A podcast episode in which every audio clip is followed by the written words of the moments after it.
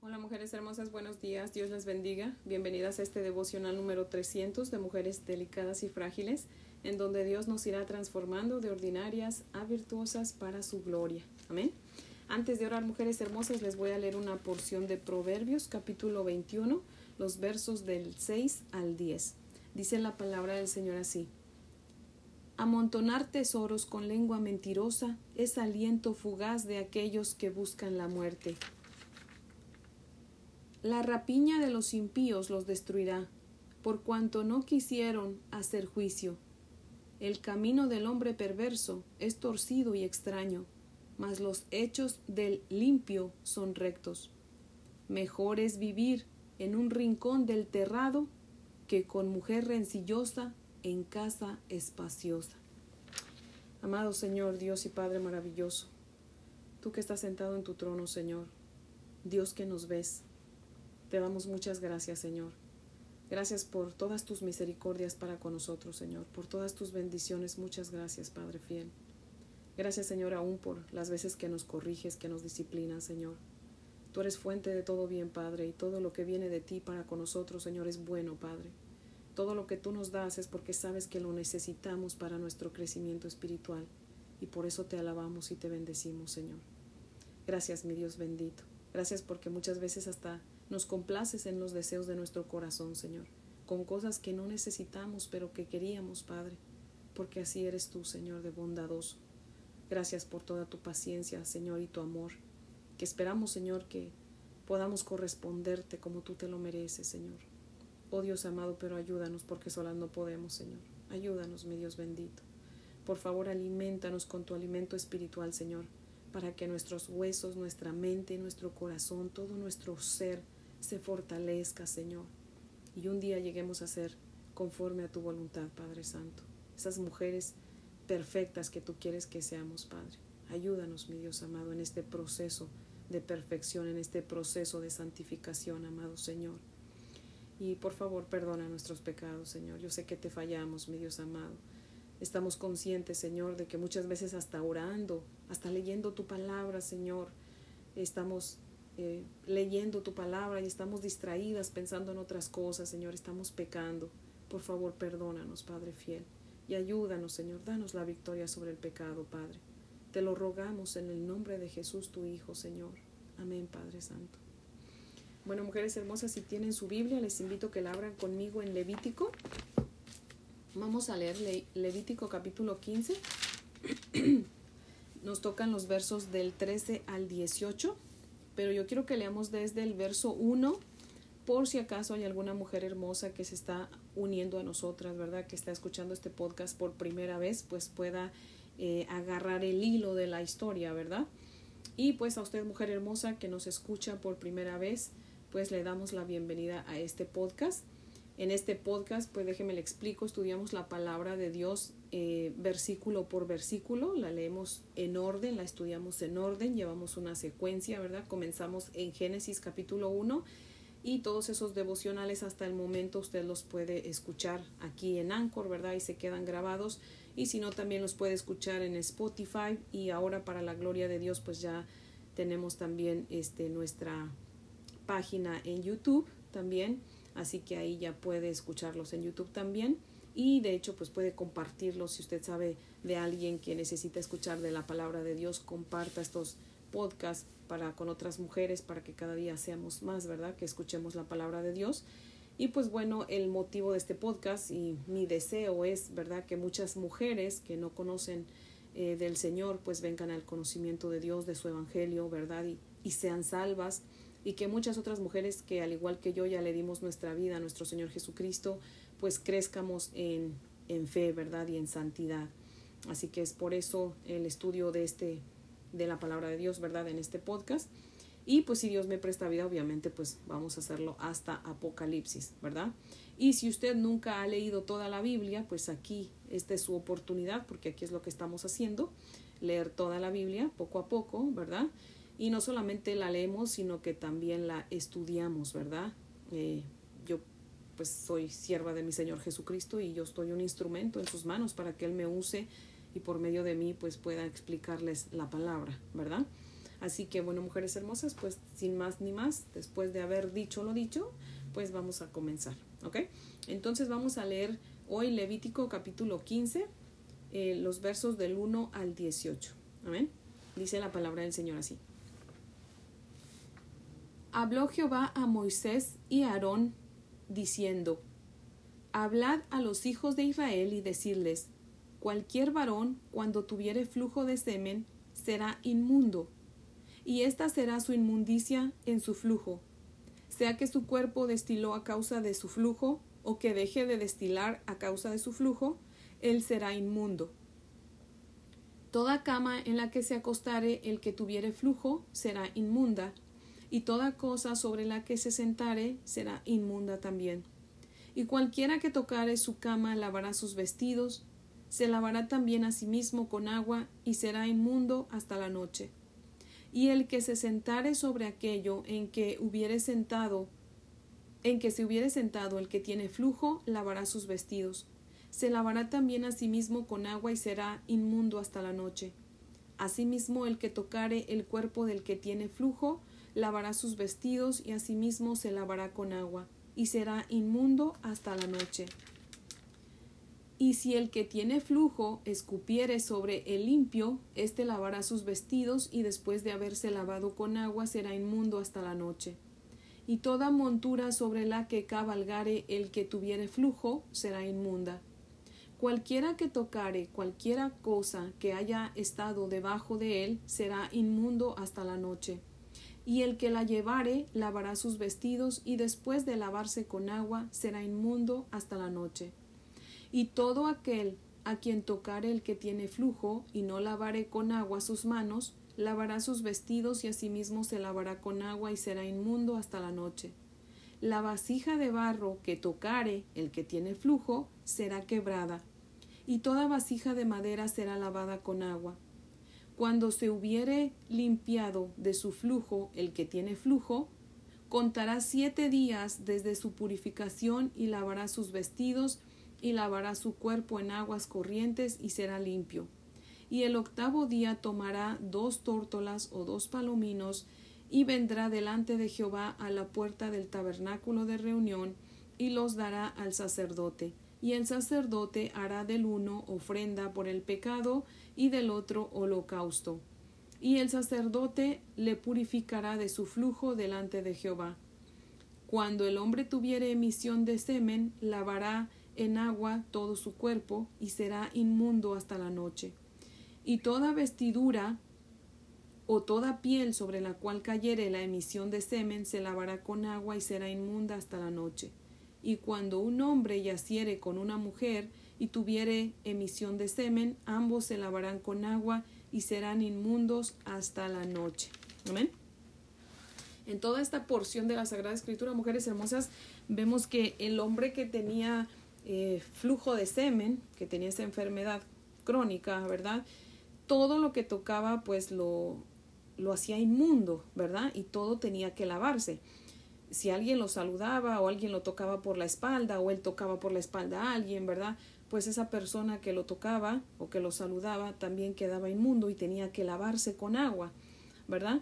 En la misma escritura vemos que la palabra de Dios es el agua, ¿verdad? Dios dice que su palabra es el agua que nos lava de nuestras impurezas, de nuestros pecados, ¿verdad? En Juan capítulo 13 vemos la historia de cuando nuestro Señor Jesucristo le lavó los pies a sus discípulos. Y ahí mismo en Juan 3, en el verso 8, cuando nuestro Señor Jesucristo llega a donde está Pedro para lavarle los pies, Pedro le dice que no, él no va a dejar que, que nuestro Señor Jesucristo le lave los pies. Y Jesús le dice, si no te lavo, no podrás tener parte conmigo. En otras palabras, Jesús le estaba diciendo, si no te lavo, no podrás tener comunión conmigo. Es por eso, mujeres hermosas, que nosotras necesitamos lavarnos, sumergirnos en el agua de la palabra de Dios, ¿verdad? Tenemos que pasar tiempo con nuestras narices enterradas en la palabra de Dios para aprender de la palabra, para saber qué es lo que Dios quiere, qué es lo que le agrada, qué es lo que no, y permitir que su palabra nos limpie de todo nuestro pecado, ¿verdad? para que de esa manera podamos tener comunión con Dios por medio de Jesucristo y podamos vivir eh, limpias en santidad, ¿verdad? Ahora vamos a leer los versos 14 y 15. Dicen los versos 14. Bueno, vamos a, leer desde el 13. Del 13 al 15. Dice: Cuando se hubiere limpiado de su flujo el que tiene flujo, contará siete días desde su purificación y lavará sus vestidos y lavará su cuerpo en aguas corrientes y será limpio. Y el octavo día tomará dos tórtolas o dos palominos y vendrá delante de Jehová a la puerta del tabernáculo de reunión y los dará al sacerdote y el sacerdote hará de uno ofrenda por el pecado y del otro holocausto y el sacerdote le purificará de su flujo delante de Jehová. Amén. O sea que cuando el hombre era sanado de su enfermedad, porque Dios lo sanaba, pues debía traer el día octavo de haberse sido, eh, haber sido sanado, ¿verdad? Tenía que contar, dice que desde el día que quedaba sanado, tenía que contar siete días, el séptimo día tenía que lavarse, lavar su ropa, y el día octavo tenía que ir donde el sacerdote y presentar una ofrenda, ¿verdad? Tenía que llevar dos tórtolas o dos palominos, para que el sacerdote las ofreciera, ¿verdad? A una como ofrenda por el pecado y la otra como ofrenda eh, como holocausto, ¿verdad? Y la ofrenda por el pecado pues era obviamente para purgar el pecado, ¿verdad? Y la otra era como una manera de, de consagrarse al Señor. Era como decir, Señor, heme aquí, yo me consagro a ti, ¿verdad? En gratitud de que me has sanado. Eso es lo que era el holocausto. Ahora, la ofrenda por el pecado, pues nos deja ver que el hombre que tenía esa enfermedad de flujo de semen, pues era porque había pecado. Por eso es que tenía que llevar la ofrenda por el pecado, porque había pecado. Entonces el flujo de semen, pues era de cierta manera el castigo que Dios le daba por su pecado, ¿verdad? Pudiera ser que ese hombre había cometido fornicación o había cometido adulterio, ¿verdad? Entonces le voy a dar la, definición para quien no la tiene clara de qué es, cuál es la diferencia entre fornicación y adulterio. Pues la fornicación es tener relaciones sexuales antes del matrimonio y el adulterio es estar casado y tener relaciones sexuales con eh, otra persona que no es nuestro cónyuge, ¿verdad? Ese es el adulterio, ¿verdad? Entonces, es muy, ahora otra cosa, tenemos que tener en cuenta que nuestro Señor Jesucristo dice en Mateo 5:28 que el que mira a alguien eh, para codiciarlo, dice que ya adulteró en su corazón con esa persona, le dice al, al, hombre, ¿verdad? Pero también nos aplica a las mujeres, mujeres hermosas, porque nosotras como mujeres, si vemos a un hombre con deseo, ya pecamos con ese hombre en nuestro corazón, entonces no necesitamos precisamente de cometer el acto, ¿verdad? Dios conoce nuestro corazón, podemos engañar a los demás, pero a Dios no, ¿verdad? Entonces, eso también es pecado, ¿verdad? El, mirar a alguien con deseo, eso nos, nos hace culpables de adulterio o de fornicación para aquellas que, que no se han casado, pero ven a un hombre y ya se imaginan tener relaciones sexuales con él, o sea, ya, ya están pecando, ¿verdad? Entonces, eso era por lo cual ellos tenían ese flujo eh, de semen, ¿verdad? Ahora vamos a leer los versos 16 al 18. Dicen los versos 16 al 18, cuando el hombre tuviere emisión de semen, lavará en agua todo su cuerpo y será inmundo hasta la noche. Bueno, ahorita le seguimos. Déjenme, les quiero, aclarar, les quiero aclarar algo, mujeres hermosas. Cuando leamos la palabra de Dios tenemos que tener mucho cuidado de cómo la leemos, porque si no la leemos bien podemos pensar que es, que se contradice la Biblia o que está repitiendo exactamente lo mismo, como en esta parte al principio, la primera vez que yo lo leí, dije, ¿por qué dice lo mismo en las dos veces? Pero no. Si usted lee el verso 2, en el verso 2 dice, Dios le dijo a Moisés y Aarón que le dijeran al pueblo de Israel, cualquier varón cuando tuviere flujo de semen será inmundo. Y el verso 16 dice, cuando el hombre tuviere emisión de semen. O sea, son dos palabras diferentes que significan, pues obviamente, algo diferente, cosas diferentes, ¿verdad? O sea, no es lo mismo. Entonces aquí dice, cuando el hombre tuviere emisión de semen, lavará en agua todo su cuerpo y será inmundo hasta la noche. Y toda vestidura o toda piel sobre la cual cayere la emisión del semen se lavará con agua y será inmunda hasta la noche. Y cuando un hombre yaciere con una mujer y tuviere emisión de semen, ambos se lavarán con agua y serán inmundos hasta la noche. ¿verdad? Eso quiere decir que, y aquí fíjese, en estos versos del 16 al 18, Dios no dice que tienen que hacer una ofrenda por el pecado, solamente en los versos del 2 eh, al 15, ¿verdad? O sea, los que tuvieran flujo de semen tenían que hacer una ofrenda por el pecado, pero no el hombre que tuviera emisión de semen. Ahora, ¿cuál es la diferencia? Que el que tenía flujo de semen, pues era una enfermedad crónica por el pecado. El que tenía emisión de semen, pues era el acto normal, ¿verdad? Del hombre que, que tiene la emisión de semen porque es este estimulado sexualmente, ¿verdad?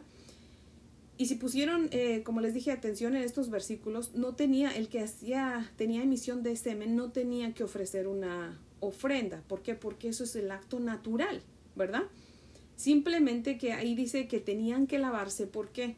Porque era un acto o es un acto inmundo. ¿Por qué?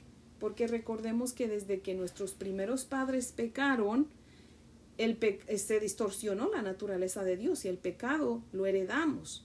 Entonces, ese acto que, que es hermoso, porque es un, un, acto sexual dentro del matrimonio con una persona que tú amas, que uno ama, ¿verdad? Es, es inmundo porque pues, somos pecadores, ¿verdad? Ya no es ese acto solamente hermoso como lo era cuando Adán y Eva todavía no habían pecado. Cuando ellos todavía no habían pecado, eso era un acto muy hermoso y limpio. Ahora no, es un acto hermoso, sí, es un acto puro, natural, pero es inmundo. ¿Por qué? porque nosotros mismos somos inmundos, somos pecadores, ¿verdad? Así que por eso es que ellos no tenían que ofrecer, o sea, ese hombre no tenía que ofrecer una ofrenda. Nosotros no tenemos que ofrecer ofrenda eh, para pedir perdón porque tuvimos relaciones sexuales con el amor de nuestra vida, con nuestro esposo, ¿verdad?